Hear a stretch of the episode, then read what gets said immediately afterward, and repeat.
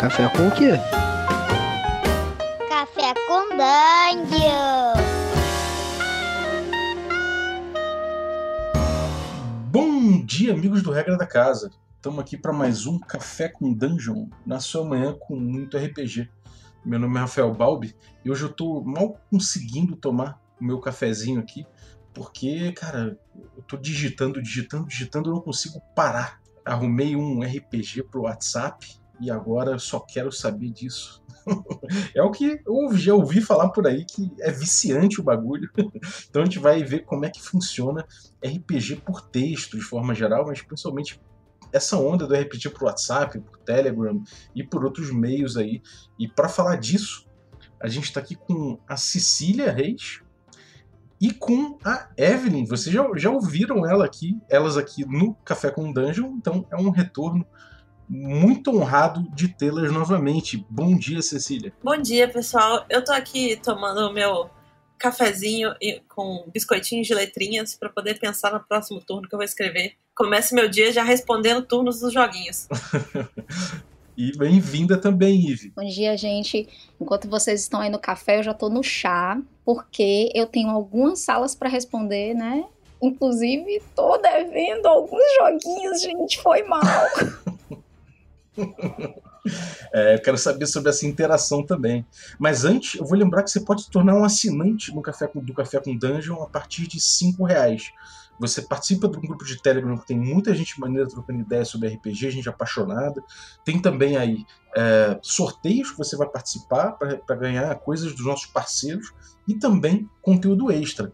Além de tudo, você goza aí de um desconto muito maneiro na compra de cafés. É, cafés artesanais aí de pequenos produtores trazidos pela Ovelha Negra, que agora está com uma parceria com a gente. Eu estou aqui tomando hoje um cafezinho aqui, catoi vermelho, lá do, lá do sítio da Alta Colina, em Cajuru, aqui de São Paulo, Cajuru. Tá delicioso. Então, se vocês quiserem saber mais aí desses cafezinhos aí, cola com a gente também. Então, hum, vamos lá. É... Cara, RPG pro WhatsApp, como é que vocês caíram nessa aí? Como é que vocês conheceram esse, esse lance? É, é, foi foi um, uma, uma ruptura de alguma coisa? Ou foi só um, um caminho que vocês seguiram a partir de fóruns, etc?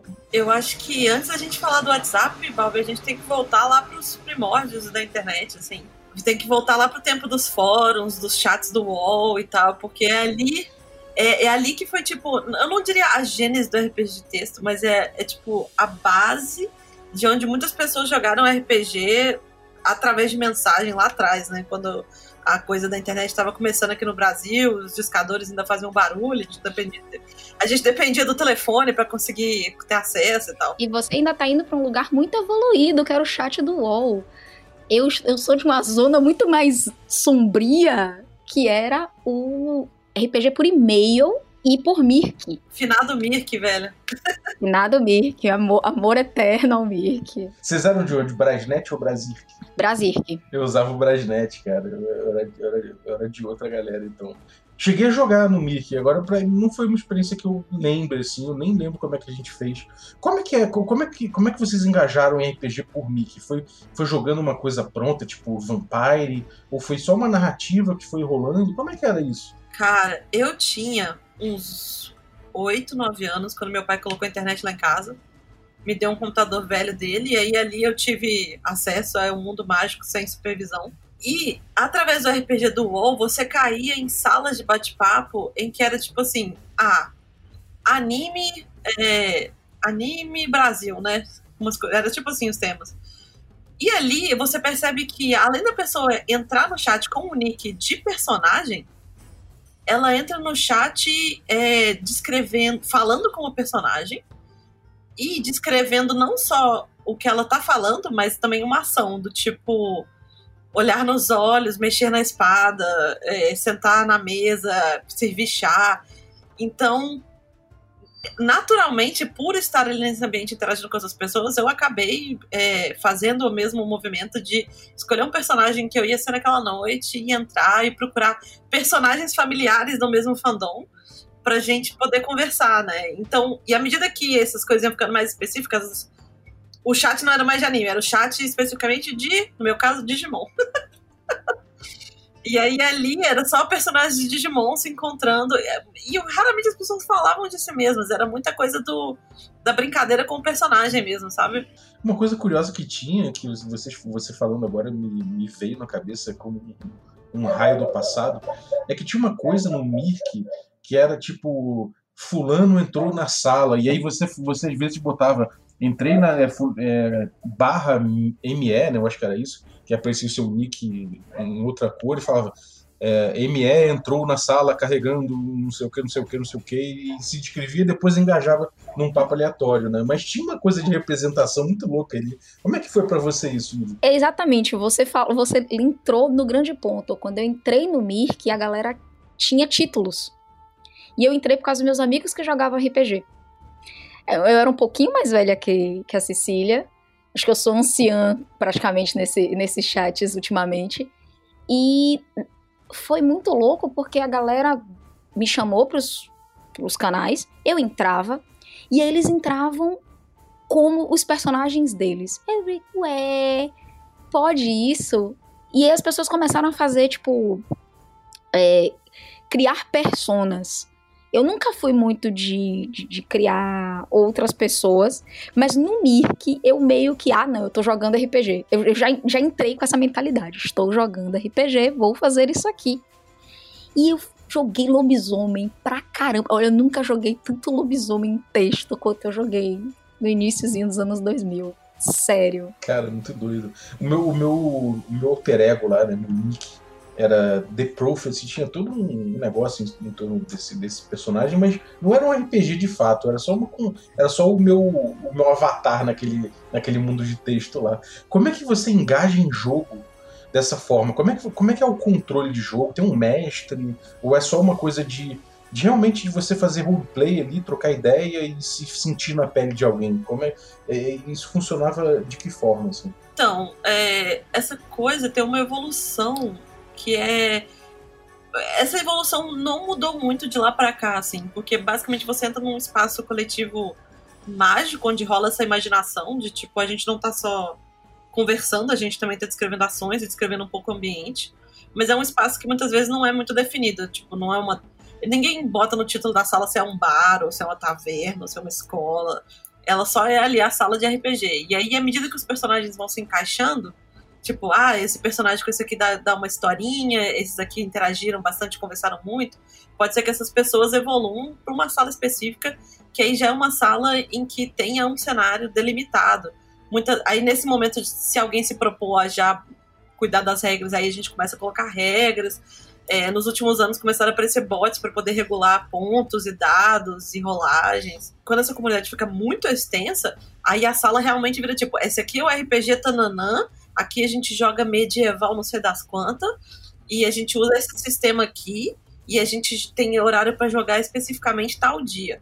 Mas aí geralmente é porque já foi construída uma puta comunidade ao redor de um joguinho que começou num caráter muito casual de pessoas conhecendo numa sala. Então é completamente emergente e, e parte do freeform, assim. É, as comunidades costumam surgir do freeform, é. E assim, hoje em dia, as pessoas têm até um pouco mais de entre aspas, bases sobre jogos e trazem algumas coisas que eles aprendem na mídia no geral. Mas muitas vezes começa com um fandom. Tipo assim, eu fui cair em regra mesmo quando eu joguei o meu primeiro play by mail de Star Trek. E foi ali, porque a galera de Star Trek, o fandom de Star Trek era super organizado no início dos 2000, era, tipo assim, muito focado. Era um fórum gigantesco de um fã-clube.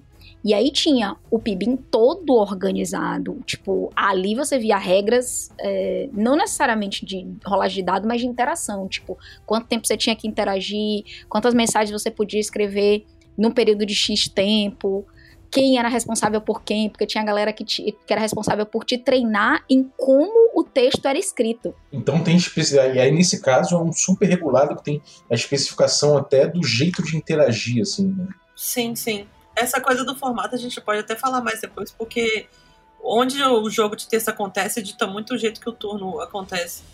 Mas essa coisa da regra também, eu, a gente, eu fui conhecer que RPG tinha regra quando eu tava já vários anos depois desse RPG do Bate-Papo do WoW, Eu tava no RPG de Harry Potter, numa escola uma escola feita na Nova Zelândia, era tipo assim, era uma escola alternativa. E aí, depois de vários, vários anos a gente jogando casualmente, assim, respondendo as aulas, respondendo o que os, os tópicos que as pessoas abriam, tipo assim, na vila, nos corredores, começou a rolar uns eventos. E aí, para os eventos, tinha regra de combate.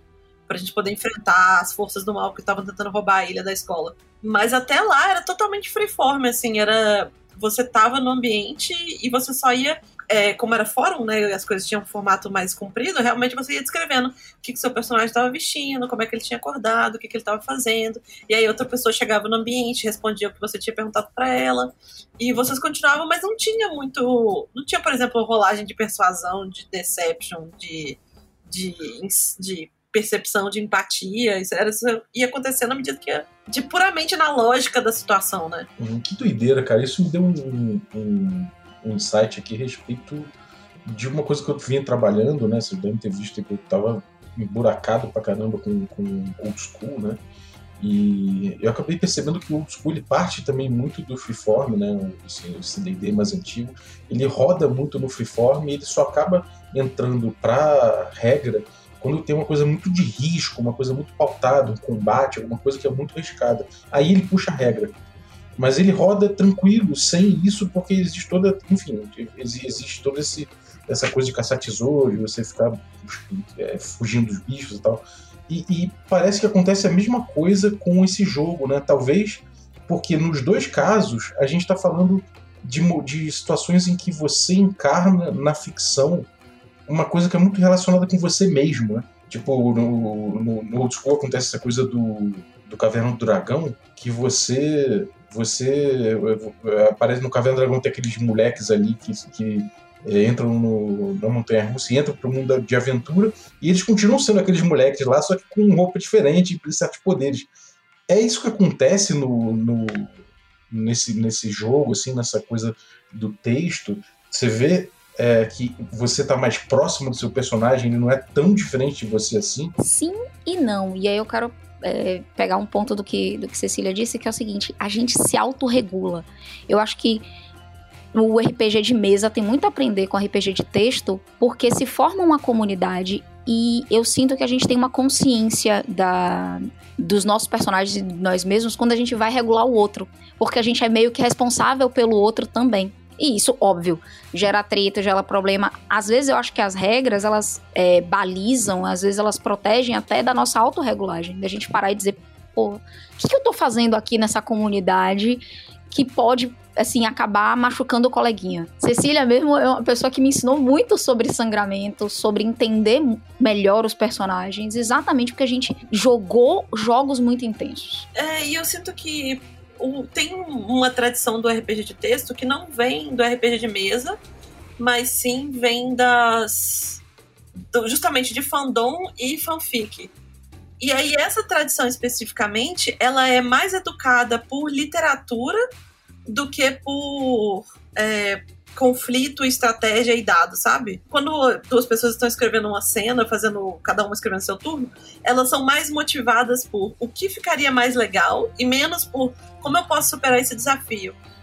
Então, é, por mais que a gente no RPG de mesa talvez queira resolver se a pessoa mentiu bem no, na rolagem de empatia contra é, blefe, no RPG de de texto, às vezes você quer que aquela mentira seja percebida, porque aí depois você vai ter a outra cena que é do personagem confrontando por que, que aquela mentira foi contada, entendeu? Se aproveita essa, essa interação depois, né? Justamente. Então, pra gente render a história é mais interessante do que, vamos dizer assim, sair por cima. É, e por isso que rola. Tipo, é muito difícil você ter a necessidade da regra e eu acho que é mais comum a gente ver personagens vulneráveis nos RPG de texto, assim. Porque é, é mais comum você querer perder para poder ter a cena interessante do que acontece quando você é derrotado. É, com talvez quantidade de fanservice. Talvez. Não tô falando que tem, mas talvez. Não, eu concordo com você que a nossa cultura literária, tipo, de, de colocar o personagem numa posição mais frágil, porque a história rende mais. Porque assim, vencer é legal, gente. Não, a gente não tá dizendo que vencer não é legal. Mas quando você está escrevendo, é muito mais legal o, caminho que você está fazendo para melhorar ou para mudar ou às vezes até para se magoar do que, poxa, luteei aquela aquela dungeon, sabe? É, e eu como eu sinto que o texto gera uma distância física entre as outras pessoas, né? Você tem menos vergonha, vamos dizer assim, de interpretar uma situação complicada. Então, não é nem falando de, tipo, sensualidade ou coisa assim, mas é de, tipo, às vezes quando você tá na mesa e o narrador tá olhando pra você, interpretando o vilão, é, tratando mal o seu personagem, dá, aquele, dá aquela travada, né? Você fica meio tenso, você não quer é, entregar o quanto que aquilo tá te afetando. E no texto esse impacto emocional não rola, então você tem muito mais espaço para poder seu personagem ficar triste, ou puto, ou travar e tal. Porque, até porque não requer uma interpretação, requer só as palavras que você vai digitar. Então essa origem, é, é, essa origem muito embolada com fanfic e com, com, com fandom leva a, pessoa, a galera a ter uma a, a ter uma consciência de, de, construção narrativa, né, muito, muito maior, né? Sim, bem mais. E me diz uma coisa, quando tem conflitos entre os personagens, a Ivy falou de, de autorregular, né? É, como é que funciona isso? Existe uma, uma coisa da, gente, da galera chegar e falar: oh, olha só, a gente está jogando aqui um, um RPG de Harry, Harry, Potter, todo mundo aqui conhece o, o lore do Harry Potter, né, o mundo, a ficção, isso que você está fazendo não tem nada a ver. É, como é que funciona esse, esse processo? E, e, mais do que isso, como é que funciona quando eu quero uma coisa, eu acho que vai ficar mais legal a história dessa forma, e você quer de outra forma que a história fique mais legal daquela forma? Como é que se resolvem essas coisas é, de, de, acordo com, esse, com essa autorregulação que, que, que, que vocês falaram? Era isso que eu já ia dizer. Então, fala aí. No mundo ideal, no mundo, no mundo perfeito, com diálogo muito tranquilo, a gente se resolve. Porém, nós somos humanos, nós somos falhos e a comunicação é, por si, falha. Então, alguns grupos conseguem resolver de forma civilizada, vamos dizer assim. Outros grupos simplesmente implodem por causa de coisas assim, de conflitos de eu quero, você não quer e aí, bum. Mas no geral, pelo menos nos últimos anos, eu tenho visto que as pessoas, em sua maioria, têm dialogado mais enquanto grupo do tipo, poxa, velho, isso não ficou legal. Mas, não vou mentir, já vi umas coisas, né? Já vi umas coisas assim que, nossa senhora. Geralmente esse combinado de, ah, nossos personagens vão brigar e aí o meu vai perder pro seu, porque aí mais pra frente a gente faz os dois terem uma revanche e aí eles empatam e vai ter essa emoção de, de ele perceber que ele ficou mais forte, beleza? Beleza, sabe? É, Infelizmente, infelizmente não, mas assim, eu acho que o RPG por texto ele tem menos mistério do que pode acontecer. Mas em troca a gente tem essas cenas mais. É, eu, eu digo fanservice não no sentido de, de sexualidade ou coisa assim. Quando eu falo fanservice, é no sentido de vamos fazer o que seria muito legal que acontecesse, sabe? A, a total regra, o rule of cool, assim. O que você queria que acontecesse naquele filme, né? É, total. é, não tem essa. É, é, muito pouco. Não é ministrado por um público e por uma audiência, né? Puramente pela sua vontade de fã de o que seria a história mais legal possível para acontecer. Isso quando você não tá com a galera do grupo, porque, né, todo mundo tá lendo, e a galera tá ali do lado, tipo, porra, seria massa se isso acontecesse, o pessoal. Sabe, você tem aquele, aquele afã de tipo, pô, isso seria legal, então vamos fazer do tipo, tá lá dois personagens discutindo, alguém dá uma ideia, porque isso também acontece, alguém dá uma ideia no, no, no grupo de apoio, sabe? Do, do, grupo ali do lado, e diz assim. Pô, talvez uhum. tal coisa ficasse legal. Aí você diz, hum, farei isso. Eu concordo com, com Cecília. Essa coisa do, do fanservice é no sentido de você olha a história e diz, poxa, você termina aquela, aquele turno e diz, nossa, amei isso aqui. Isso aqui, isso aqui vai dar tanta tanta treta. E quando você pensa, pô, isso vai dar tanta treta, significa que você vai jogar ali mais seis meses, sacou? Total. É muito, esse sentimento de, nossa, isso vai dar tanta treta, é muito maravilhoso. São os plot generators, né, cara? A galera gerando plot ali como se não houvesse amanhã. Agora, é, vocês falam muito dessa coisa do turno. Isso me parece uma coisa que atravessa tipo, os modelos de jogo, né? Não sei se não sei se estou falando alguma besteira, mas sei lá, se você estivesse jogando, estiver jogando Harry Potter, ou estiver jogando um jogo mais pesado de, de organização, não sei o quê, parece que é senso comum de que tem turnos, é isso? Assim, é, é bem normal que seja tratado por turno, é, porque é o comum, vamos dizer assim, é o formato que um responde, o outro responde, um responde, o outro responde, até que a cena acabe. Geralmente são duas pessoas, porque geralmente cenas literárias acontecem entre dois personagens, né? Quando começa a ter mais personagens, começa a ficar meio confuso, mais, mais atribulado, assim. E aí, geralmente, um, um jogo com muita gente, se as pessoas já não têm uma sinergia, geralmente tem um mediador para poder pelo menos contar ali, tipo, seu personagem vai agir agora ou não? Ah, beleza. Então são só esses dois aqui, ou são esses três aqui. Ou, gente, vamos esperar, porque essa pessoa não responde, tem cinco turnos e ela, o personagem dela tem que se posicionar. É, é basicamente isso. Tipo, eu, eu, eu, não diria turno, porque quando a gente diz turno, eu sei que a maioria das pessoas que tá ouvindo você pensa no turno clássico de RPG. É mais num eu falo, o outro responde. Então, é, é, é nessa, nesse pensamento de diálogo. Por isso que é complicadíssimo quando tem mais de três pessoas numa cena. Jesus Cristo. É, agora, existe, vocês falaram de, de ter uma pessoa, às vezes, organizando e tudo mais. É normal você ter um, um correlato do mestre, como um, que não com um papel narrativo necessariamente, mas com um papel de, de organização ou até de, de, fiscal da verossimilhança? Como é que funciona é, é, essa influência do RPG de mesa no desse papel, né, do RPG de mesa no jogo por texto? Olha, é, é bem comum, na verdade, ter pelo menos uma pessoa que está organizando, no sentido de que seja o, o RPG de texto pode acontecer por e-mail, por fórum, por mensagem de texto, por chat. Então, geralmente tem que ter um espaço de jogo. O espaço de jogo é ou grupo, ou chat, ou a thread do e-mail, né? E aí um alguém tem que se responsabilizar por isso. Então essa pessoa que está cuidando do espaço físico do jogo, geralmente também é a pessoa que está cuidando da verossimilhança. Ela tem um papel de ou aprovar ficha, ou ler todo dia para ter certeza que as pessoas não estão se matando, ou pelo menos estar ali para poder banir o jogador que está trolando. Isso quando essa pessoa não ativamente assume o papel de narrador também, mas às vezes não é necessário. Essa narrativa emergente toda, né? qual seria o papel do mestre dentro desse jogo que tem uma, uma força emergente tão, tão grande assim? Só para complementar e puxando isso aí, ultimamente eu tenho visto o uso de oráculos para exatamente tirar um pouco da figura do mestre, porque quando você tem um mediador ou a pessoa que tá lá cuidando da verossimilhança, às vezes a gente quer interagir mais, e eu falo isso a gente porque eu fui, narrei alguns pibins durante muito tempo, conduzi alguns jogos de texto, e você quer participar mais, só que você não quer ter o peso de ser todos os NPCs do mundo. Porque pensa o seguinte: quando uma pessoa tá jogando, ela interage o X1, certo? No, no mundo ideal. Agora imagina que quando você é o moderador e você tem que interagir com todos os jogadores por, pelos, por todos os NPCs em texto.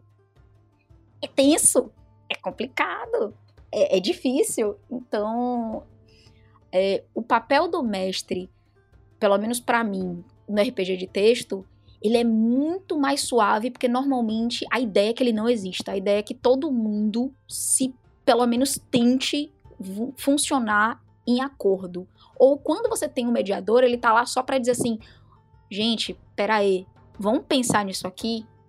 Tipo, não é tanto o papel. É mais comum você ver mestre em jogos 1x2, sabe? Tipo, você mestrando para mais 2 ou 1x1 do que um, um grupo muito grande, porque dá muito trabalho dá um trabalho desgramado. É, eu, quando eu narro, eu gosto de narrar muito para uma pessoa só. Às vezes duas quando é, quando é chat. Porque quando eu jogo em documento do Google Docs, é, eu gosto de narrar para uma pessoa. Porque aí eu faço essa coisa meio. que é uma coisa que eu, que eu defendo muito também de fazer, que é um RPG meio em serviço àquela pessoa, no sentido de que você tá fazendo uma história custom para aquele seu amigo, sabe? Então, eu gosto muito de jogar background de personagens desse jeito, que é você levar o personagem do nível 0 pro nível 1, vamos dizer assim. No momento que ele vai começar a virar um personagem de RPG, e aí você joga essa, essa jornada formativa dele. É, eu gosto muito disso para Mundo das Trevas, eu gosto muito de jogar Abraços de Vampiros, é, Primeiras Mudanças de Lobisomens, é, Crisálida de Fada, nesse contexto de. Seu personagem, o personagem está conhecendo o mundo mágico, então eu jogo para ele esse, essa aventura dele cruzando o véu pro, pro mundo fantástico, e aí ali ele vai aprender a se situar no mundo, interagindo com os meus NPCs.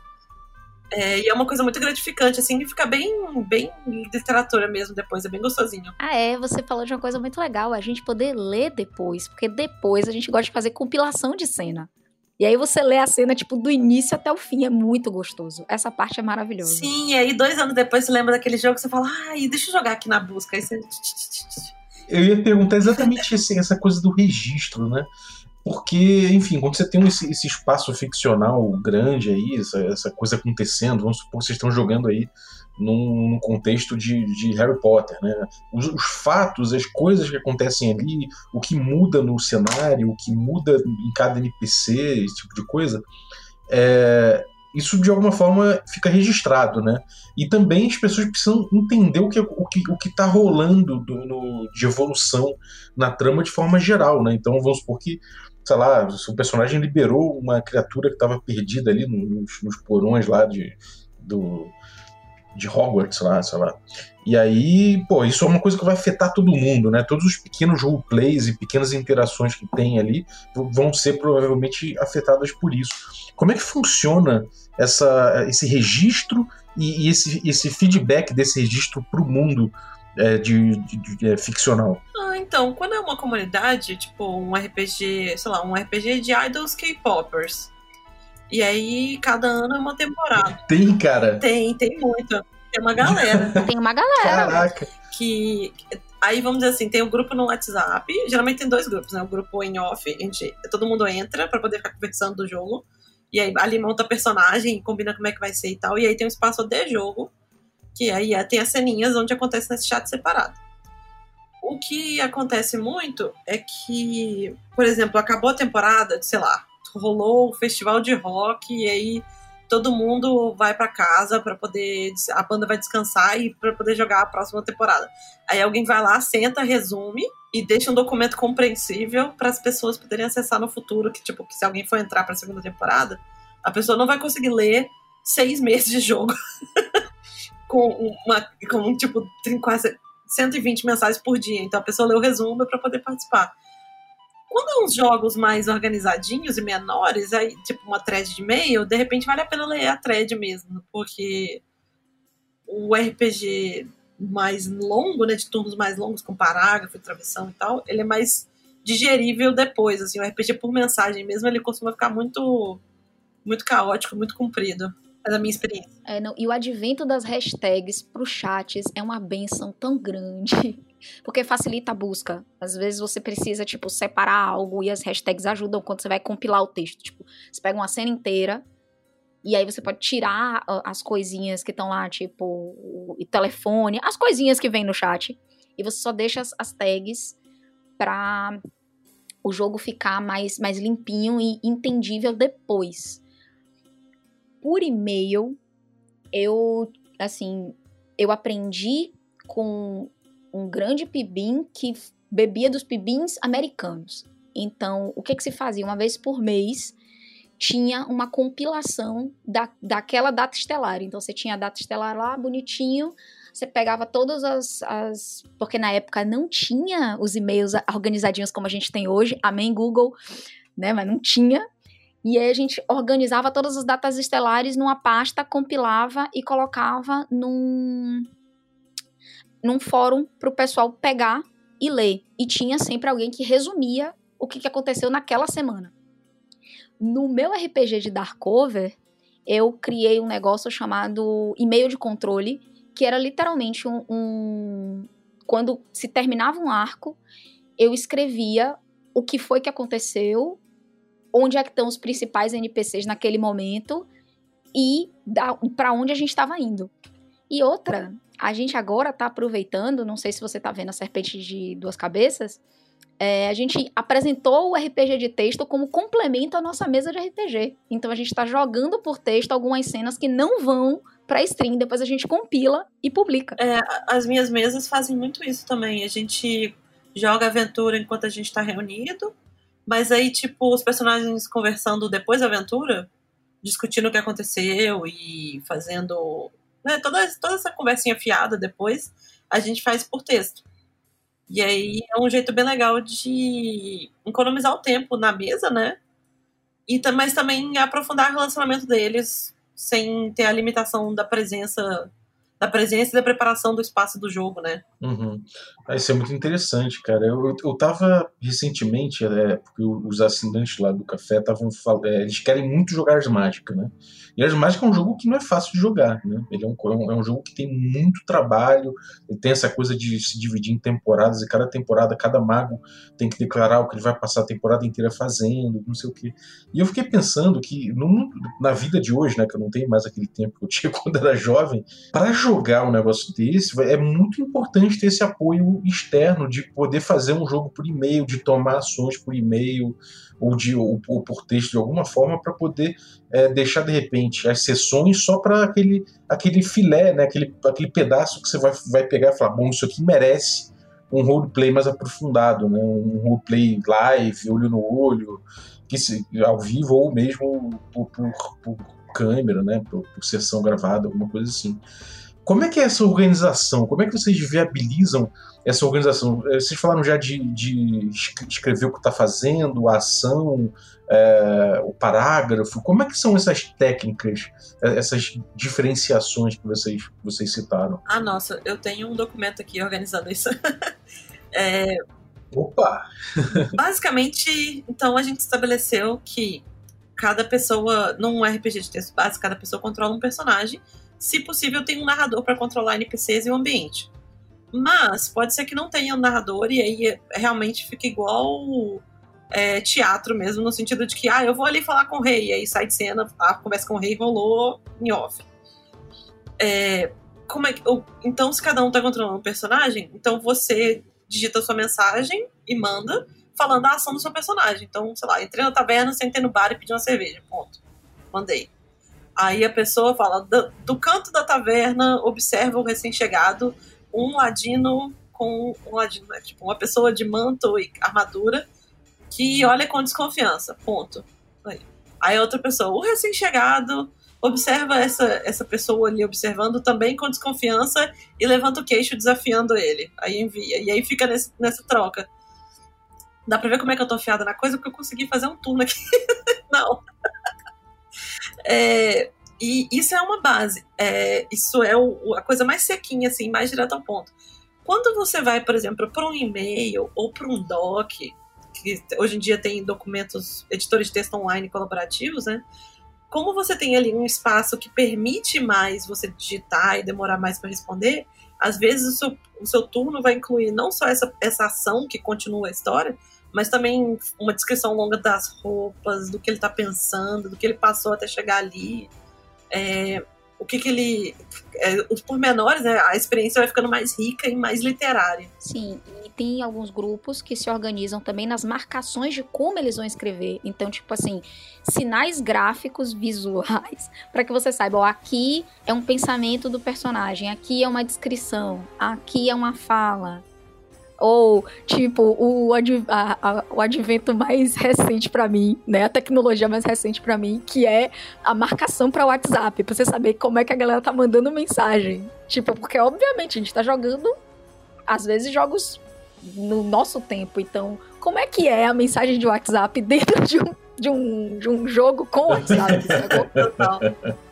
é isso, isso é muito doido. Isso é muito doido de pensar, cara. É igual no, na linguagem literária a gente tem o travessão para sinalizar a fala, como no teclado do celular o travessão fica meio escondido, né? E até no teclado normal o travessão não é um símbolo facilmente acessível, as pessoas costumam deixar que é, sem marcação nenhuma é a fala, entre asteriscos é, é a ação.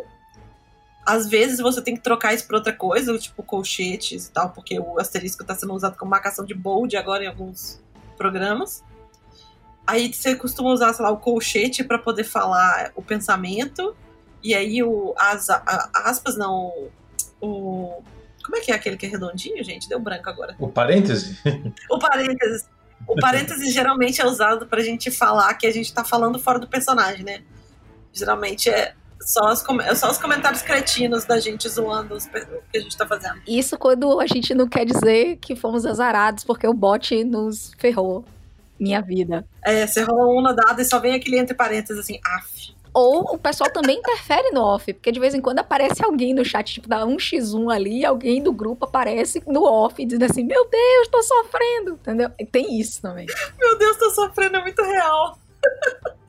Maneiro. E, e isso é legal, né? Porque, é, de certa forma, é, é, um, é uma concisão interessante, né? Você precisa ser um pouco conciso, provavelmente, né? Então, você acaba dando uma... sendo, sendo bem expressivo no, no, no espaço que você tem, né?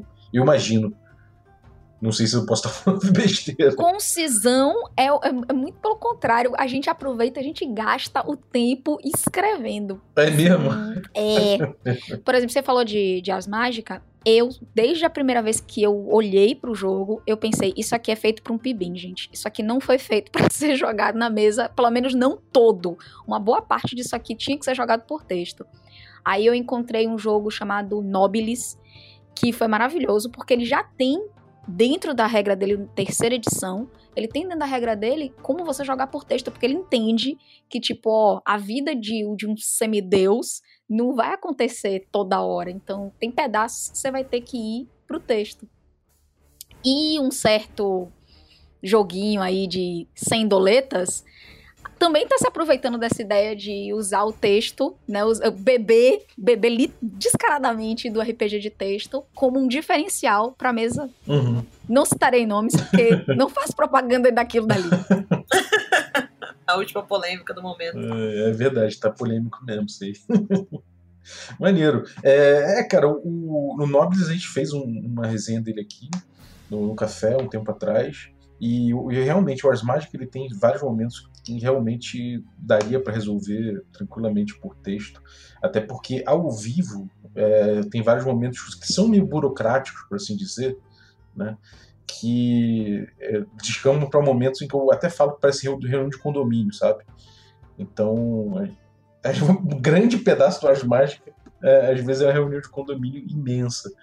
Mas aí dava para poupar esse tempo. Agora, é, pegando essa coisa do, dos jogos, assim, né, do, dos suportes, é, quais são as diferenças? Assim, o que leva você a escolher um, um Telegram, ou um WhatsApp, ou um e-mail, ou sei lá, Google Docs, eu não sei quais são os, os meios, mas o que, que leva vocês a escolherem um meio ou outro? Ou, como é que é essa organização, né? É, como é que vocês costumam fazer? O, o, que, que é considerado hoje em dia o, o, o, melhor modelo, assim? Então, eu acho que varia muito do que você está querendo, assim. Se, é realmente por estágios de engajamento, porque, por exemplo, o RPG por mensagem de texto, ele é mais ágil, você geralmente vai jogar ele no mesmo programa que você está conversando com o pessoal da sua família, do trabalho, então ele está mais ligado no seu dia a dia e ele é mais compromissado, no sentido de que ele exige menos energia de você. Ele é o, o, o shot para poder coçar, tirar aquela vontade, sabe? Tirar a gana. Quando você quer drogas pesadas, aí você vai entrar num RPG de fórum ou num RPG de Google Docs ou até no RPG de e-mail, porque aí geralmente esses RPGs eles são projetos que exigem uma energia de escrita maior e geralmente eles são organizados por alguém e essa pessoa ela tem uma vontade de contar uma história ali, então ela preparou todo um material de apoio, tem coisa para ler, tem coisas do, do passado do jogo para você alcançar antes de chegar junto com a galera. É, você vai demorar mais para responder, porque você vai pensar, vai descrever mais seu personagem. E, que e aí, tipo, quando você tá num outro nível que assim, já. Tipo, sei lá, eu me considero uma heavy jogadora de RPG por texto. Eu tô jogando um RPG de Google Docs que eu respondo ele todo dia. Várias vezes por dia. Então, assim, a gente começou em a gente começou em junho, eu acho que a gente escreveu umas 70 mil palavras. Tá nesse nível. eu não posso dizer se eu sou mais heavy user, se eu sou. Eu, eu posso dizer que eu, eu tenho um vício. Isso é real, entendeu? Eu tenho um vício. Ultimamente. É, ultimamente eu tô em, naquele momento assim, eu tô devendo jogos porque a gente deu meio que uma pausa. Afinal, o tempo não tá muito inspirador. Mas uma coisa que me leva a escolher a plataforma é o quão simples vai ser para aquela galera com quem eu vou jogar.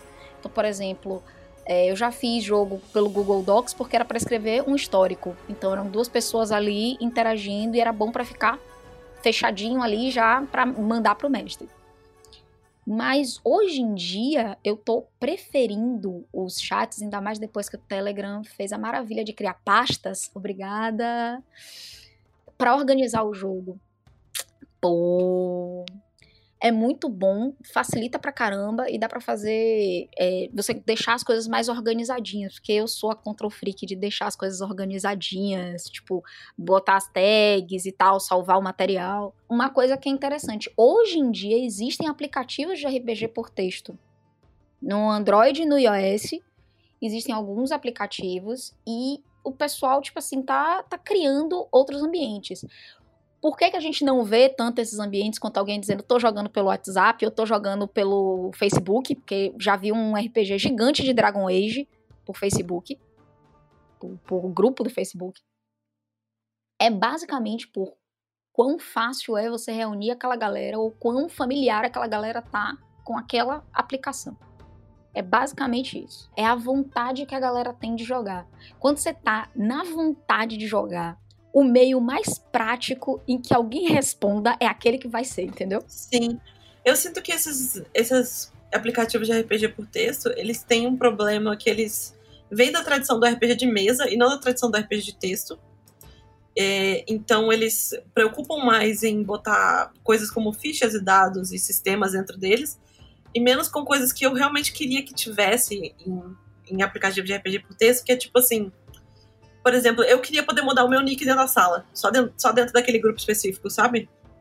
Porque aí eu poderia ter, igual o Roll20 Vice, por exemplo, que você consegue trocar qual, qual é a voz que tá digitando naquela conversa, sabe? Então eu poderia ter, tipo, cinco personagens, e aí quando eu digitasse e mandasse, apareceria, apareceria o nome do personagem e não o meu. Esses grupos, esses aplicativos, por exemplo, eles não desenvolveram isso ainda. É, o Roll20, por exemplo, tem isso, mas não tem para celular direito, então não adianta nada. É, então, então ainda está precisando ter um desenvolvimento interessante, ainda está para surgir um, um, aplicativo que, que, que realmente cubra essas coisas, né? que dê liberdades. É, que atenda todo mundo e que consiga é, ter adesão também, né? Porque o problema muito é que esse, geralmente você tem que caçar os jogadores em algum lugar e levar eles para o espaço de jogo.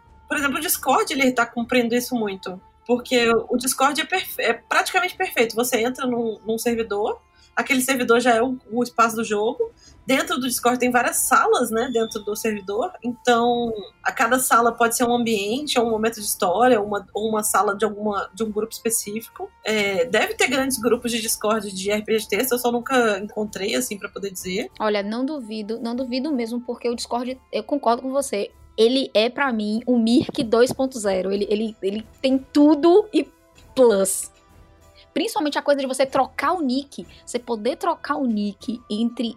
Na, naquele canal, naquela hora, do que você precisa. É gente, glória. Já resolve muito a vida. É, e eu sinto que o Discord, por exemplo, você pode entrar ali e pedir, por exemplo, entrar num Discord de RPG normal, uma comunidade que já exista, e aí pedir pro, pro, narrador, pro dono do servidor te dá um privilégio para você montar ali cinco, sal, cinco salinhas dentro de uma aba para ser o seu RPG de texto, sabe? Então você já pega já tem o nicho da comunidade daquele servidor, tipo, sei lá, o Biblioteca dos Ancestrais, que tem centenas de pessoas lá dentro. E tem RPG de texto. E tem RPG de texto. E ali dentro você monta o, o nichinho do seu jogo de RPG de texto que ainda teria um plus legal, né? Que é ficaria um jogo aberto para todo mundo da comunidade ler, mesmo não só os jogadores. E aí, é do mesmo jeito que a gente assiste stream, a gente leria jogos, né? Ia ser muito legal. Aí, aí você, você já me deu vontade. Você. Agora você me deu muita vontade. Beijinho de cozinheiro, Celso. Então. Maravilhoso.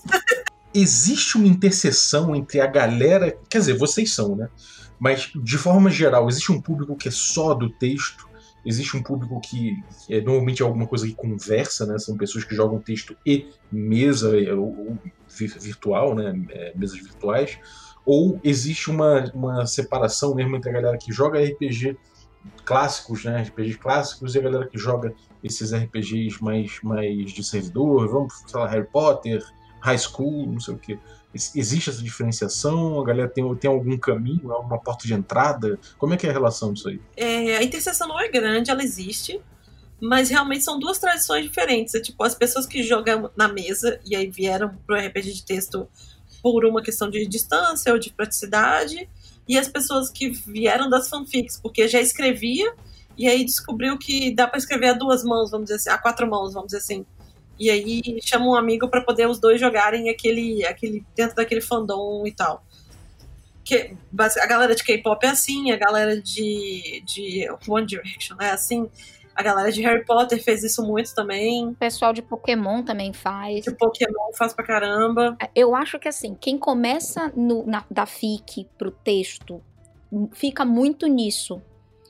É, e quem começa, tipo, da mesa pro texto faz o caminho de volta. É, eu, eu conheço algumas pessoas muito queridas que super jogam RPG de texto, mas não tem paciência para RPG de mesa.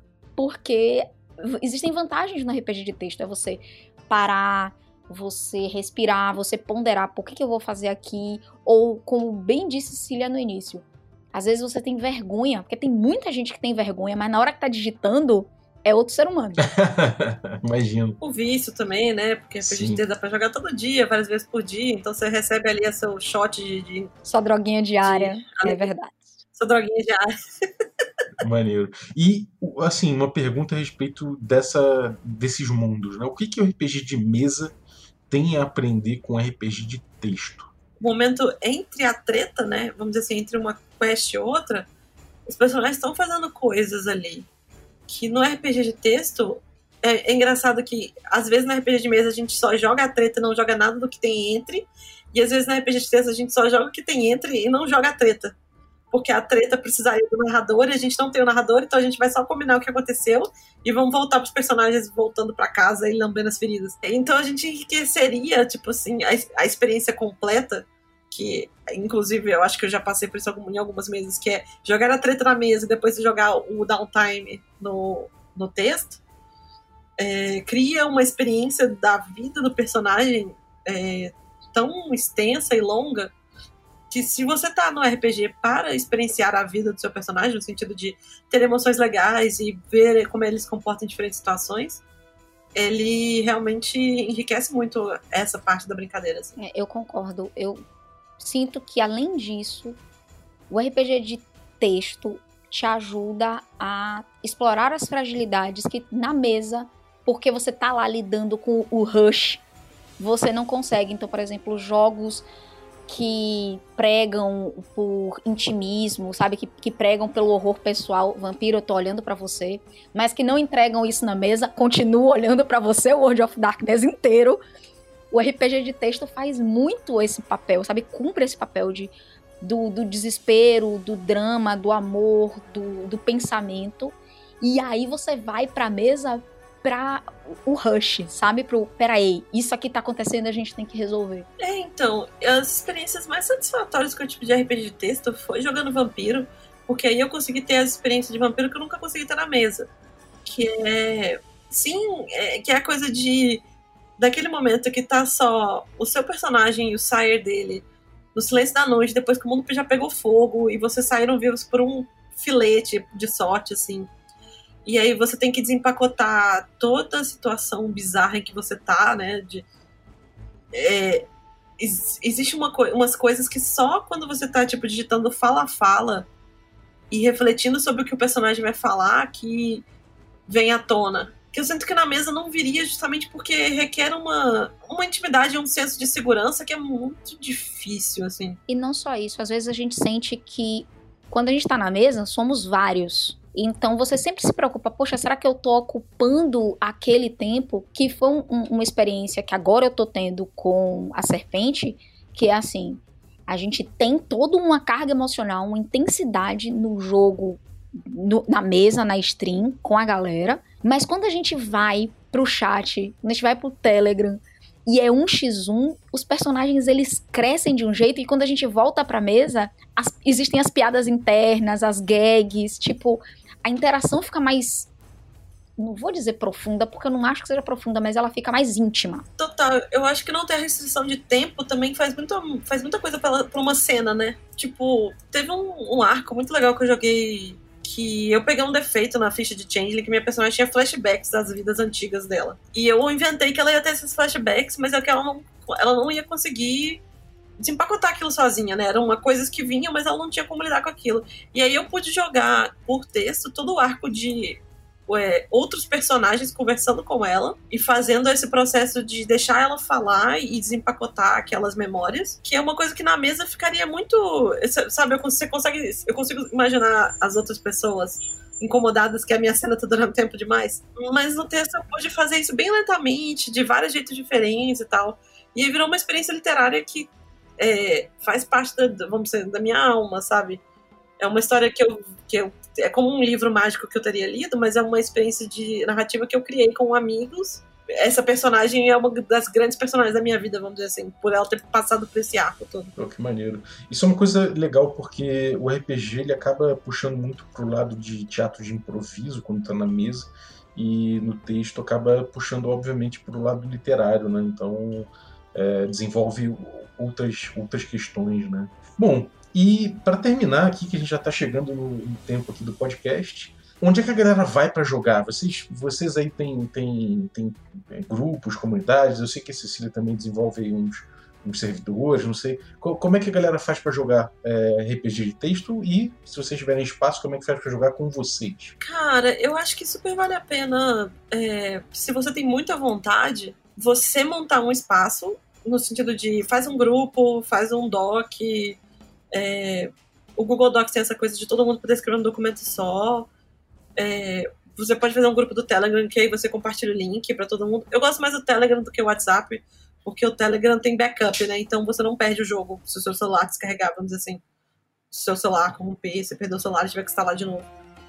E posta um anúncio em grupos de RPG falando: ah, eu queria jogar RPG texto uma vez por semana, ou respondendo um pouquinho todo dia dentro desse universo, a proposta é com o narrador ser narrador. Pode ser que apareçam uns gatos pingados que não entendem direito, e nesse sentido eu tenho um texto que eu deixei no Medium chamado RPG de texto, um guia ligeiro, que é muito bom para você passar para pessoa para servir de tutorial. E feito isso, você vai estar tá todo mundo ali, vocês montam as fichas e tentam, né? Vão é, o RPG de texto, do mesmo jeito que é o RPG de mesa, você tem que achar compatibilidade com as pessoas que estão ali. Tem gente que vai querer escrever tudo mais curto, tem gente que vai escrever, escrever tudo longo. Tem gente que não vai entender como o formato funciona e vai ficar puto porque não entendeu. E aí, desculpa, não tem nada que a gente pode fazer. É, e sai, e é isso, é a vida. e é isso, é a vida. é, enfim, eu tinha um grupo sobre RPG de texto, mas eu decidi fechar ele esse ano porque eu já tava tocando ele há... Estamos órfãos. Desculpa. Eu já tava tocando ele há quatro anos e ele nunca. Ele nunca serviu. Ele nunca chegou no ponto que eu queria, que era ser um hub de pessoas entram lá e aprendem sobre RPG de texto e arranjam jogos no mesmo dia, sabe? Porque estavam sempre as mesmas pessoas e as pessoas estavam muito ocupadas e tal. Eu acho que vale mais a pena você se engajar, por exemplo, na Biblioteca dos Ancestrais, que é um grupo super bem administrado, e achar jogos lá dentro que eu acho que vai funcionar melhor do que se você tentar entrar no meu grupo, por exemplo. Minha dica, vou só complementar porque Cecília foi certeira. É isso aí. Para você que já joga RPG, né, que tá ouvindo a gente, pega o, o, alguém do seu grupo que esteja afim ou que curta escrever, faz um, um X1 com ele via texto, via chat. É, lê o guia ligeiro, porque ele é muito bom, ajuda pra caramba você entender como é que é a mecânica, mas você já, tipo, puxa uma coisa que já é familiar, sabe? Você vira pro mestre e diz, mestre, você quer olhar? Você não precisa chamar ele para ele mediar. Você diz, você quer olhar? A gente vai só bater aquele papo que a gente não tá podendo bater na mesa, a gente vai bater aqui via texto e aí você vê, se tiver alguma coisa, você dá aquela mediada, mas não é sem obrigação. Eu acho que essa é a primeira dose, a dose mais fácil. Já você que tá ouvindo e que nunca jogou, bom, eu realmente recomendo que você leia o Guia Ligeiro e pegue a história que você mais gosta, porque provavelmente você gosta de alguma série, algum livro, algum fandom, e imagina um personagem, ou um personagem que já exista, um personagem que você gostaria de ter naquele fandom, encontra alguém que também curte e começa a escrever junto. É sério, essa, essa droguinha assim, inicial é o, é o fundamental. Daí pra frente é só felicidade. E se você tá aí à toa no Covid, réu, é, ou com pelo menos mais tempo livre, porque tem várias coisas que não estão acontecendo, é, e se você é uma pessoa mais veterana, pega tipo aquele seu narrador ou aquele seu jogador da qual você teve mais química e que você acha que dá super certo e fala, cara, vamos jogar um joguinho aqui rapidinho por texto, pega aquele seu personagem que eu adoro e eu vou botar ele aqui com um NPC que eles nunca conseguiram se encontrar direito e vamos ver o que que sai. Nisso aí você já vai. Se durar uma cena, você já teve um. Você já ocupou, sei lá, dois, três dias, uma semana. e você teve uma puta experiência de, de RPG, putz, interação, que você não ia conseguir ter em outro lugar, sabe? É, role dados por aplicativo, por foto, por bot. Ou não role dados. É, se precisar. Ou não role dados, vai só no bom senso mesmo. Bom, então é isso, galera. Eu acho que a gente cobriu um pouquinho aí desse universo imenso aí. A gente não abordou jogos específicos ainda, né? O Harry Potter, todos os esses, esses que tem aí.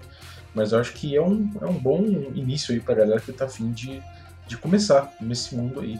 Então, pô, muito obrigado vocês duas que trouxeram esse, esses conhecimentos aí, essas experiências ao longo de décadas. Pô, obrigado aí. Valeuzaço.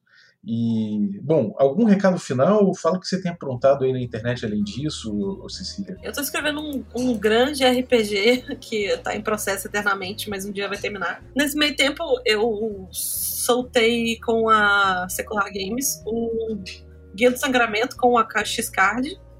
É, quem, vocês grandes fãs do Café com Dungeon, é, sabem que, sabem já o que é o sangramento, porque vocês ouviram o programa. Eu lancei um material pra você ter mesa, quando a gente puder ter mesa de novo. Que é bem legal, assim, é só jogar sangramento Secular Games no Google que vai aparecer.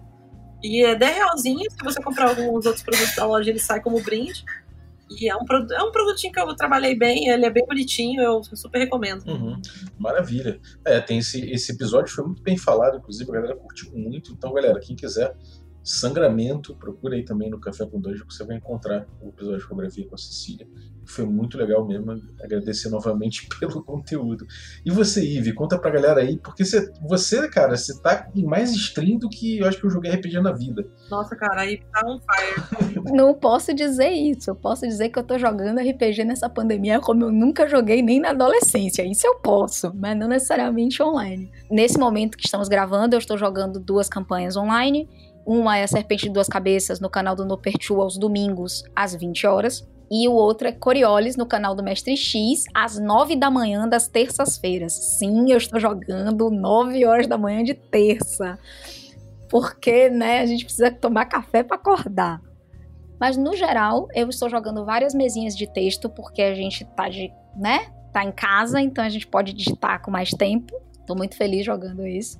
Mas eu recomendo o suplemento da, da Cecília. Eu comprei, é maravilhoso, vale cada centavo, além de lindo. E eu vou aqui fazer aquele jabá básico do Biblioteca das Ancestrais, que é um servidor lá do Discord, que é um ambiente super seguro, principalmente focado para meninas, mas ele é aberto para todo mundo, tá?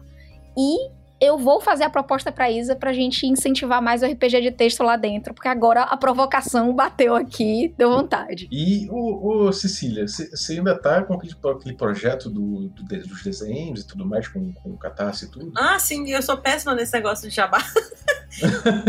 eu tenho um Catarse, que é, é catarse.me barra Cecília Reis M que se você assina por 5 reais, que é o valor mínimo, você recebe todo mês na sua casa um desenhozinho que é, os apoiadores votam qual que querem, o que ganha eu imprimo e mando para vocês todo mês.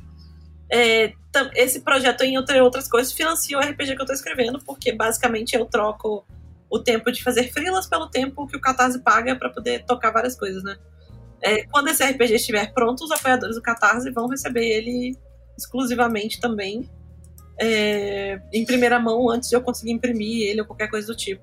Mas isso, eu não, não vou prometer isso para agora, porque realmente é um jogo muito grande. Eu tô escrevendo um, tipo, um grande, grande livrão de RPG. Tem alguma palhinha, alguma ideiazinha do que, que é? Ou tem segredo máximo? Não, ele não é segredo, é, porque a gente já falou um pouquinho dele em outros canais. O nome dele vai ser Dolmen RPG. Ele vai ser um RPG de fantasia urbana com foco em, não vou dizer cultura brasileira, mas seria um, um, RPG pensando na nossa realidade, não adaptado de outras coisas para cá. É, que eu sinto muita falta desse nicho aqui. Eu tô meio de saco cheio do mundo das trevas falar que a América do Sul é do Sabá, porque eles estão com preguiça de escrever para cá. Então, é isso. Eu tô fazendo um RPG para poder ser o nosso RPG e não para ficar dependendo tanto do material do exterior mal feito. E tem o Instagram dele, né? Tem também, chama arroba, arroba RPG para vocês acompanharem. Tá, tá parado porque a gente tava tocando antes da pandemia, a pandemia chegou e a gente não conseguiu se organizar de novo para continuar. É, eu estou fazendo em parceria com a Aline Godoy e o Saren Camargo, que são outros duas veteranas do RPG também. E tá rodando, já tem uma fotinha da ficha, tem uns, umas palhinhas de temas, mas não é nada para agora, realmente a gente tá fazendo devagarzinho. Mas é isso, então apoiem aí a produção indie da, da Cecília, vejam aí as strings da, da cola com essa galera que realmente é material de primeira. E tô ansioso aí pelo material, então. Quando sair, pode contar com um café aí. Ou se quiser vir antes mesmo para dividir reflexões e, e, processos que você está passando para fazer o jogo, será muito bem-vinda. Nossa, pode deixar. A gente marca isso aí, Paulo, com certeza. Maravilha. Então, obrigado, gente. É, queria agradecer você que ficou ouvindo a gente aí também. Muito obrigado. E queria agradecer os assinantes que tornam possível essa aventura. Os nossos assinantes Café Expresso, os café com creme e os nossos café gourmet. Queria agradecer também o Yuri Sayer, camarada aí do grupo de OSR do WhatsApp. Muito obrigado pela vinheta fofa, cara. Valeu mesmo. É, e você, se quiser mandar uma vinhetinha também pra gente usar na abertura do Café com Dungeon, pode usar aí o número que tá na descrição do episódio e manda pelo Telegram ou pelo WhatsApp que aí eu vou poder usar também na entrada. Lembrando que se você mandar, você está automaticamente autorizando o uso, né? É, acho que é o, é o lógico. então é isso aí. Valeu!